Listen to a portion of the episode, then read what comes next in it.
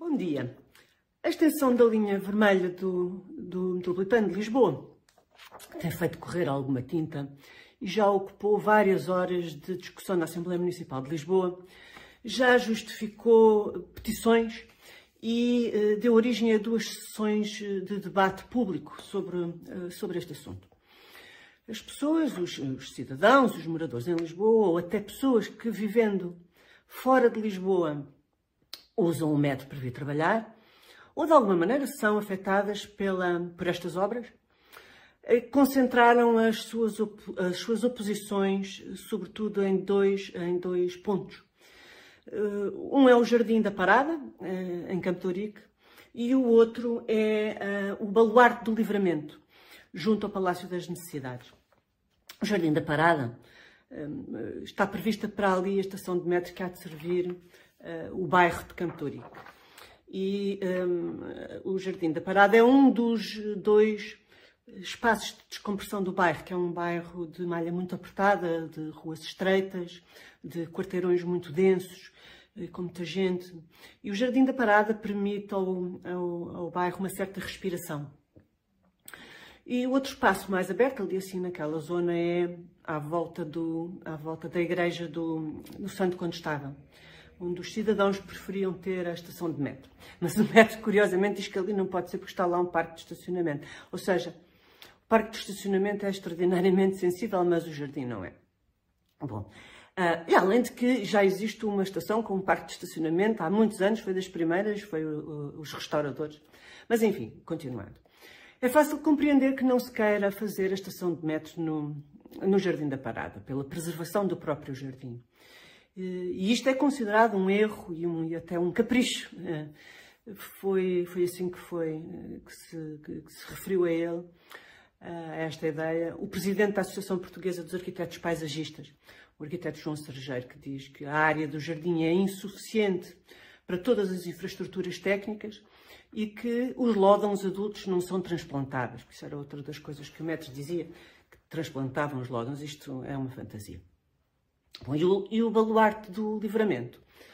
É uma estrutura militar do século XVII, que faz parte da linha defensiva de, de, da cidade, eh, da qual ainda sobram mais dois ou três pontos, um deles em Santa, em Santa Apolónia, e que pretendia defender Lisboa durante as guerras da restauração da independência, portanto, 1640 a 1668. Consta de um pedaço de, de muralha e de uma guarita que está presa com cintas, e, este conjunto está assente numa, num banco de calcário. E encontra-se ali um, uh, ao lado e na zona de influência do Palácio, do, do Palácio das Necessidades. Ele próprio também é um monumento e um imóvel classificado de interesse público. Está lá instalada a Casa de Goa, eh, que tem contribuído para, para preservar este conjunto. As obras do metro, no troço para Alcântara, provocam a destruição do baluarte. E, uh, apesar do metro dizer que, que ele se pode desmontar e voltar a, a reconstruir, uh, mas não pode. Não pode, até porque a muralha não é, não é construída em blocos, a, a muralha é construída de pequenas pedras assentes em, uh, com areia, com, com areão.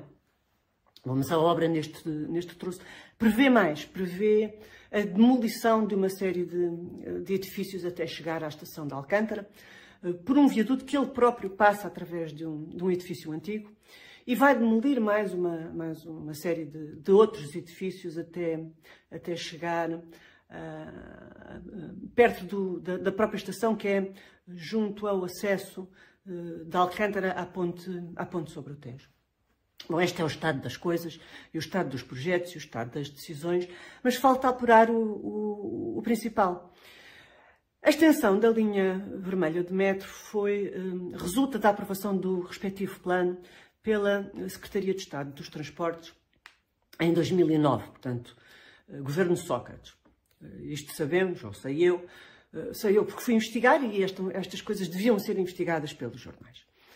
E daí em diante, e mesmo hoje, em todos os debates e em todos os jornais, a retórica é decidiu-se, optou-se, foi escolhido, as análises foram feitas, ou seja, é sempre um artigo indefinido ou uma voz passiva.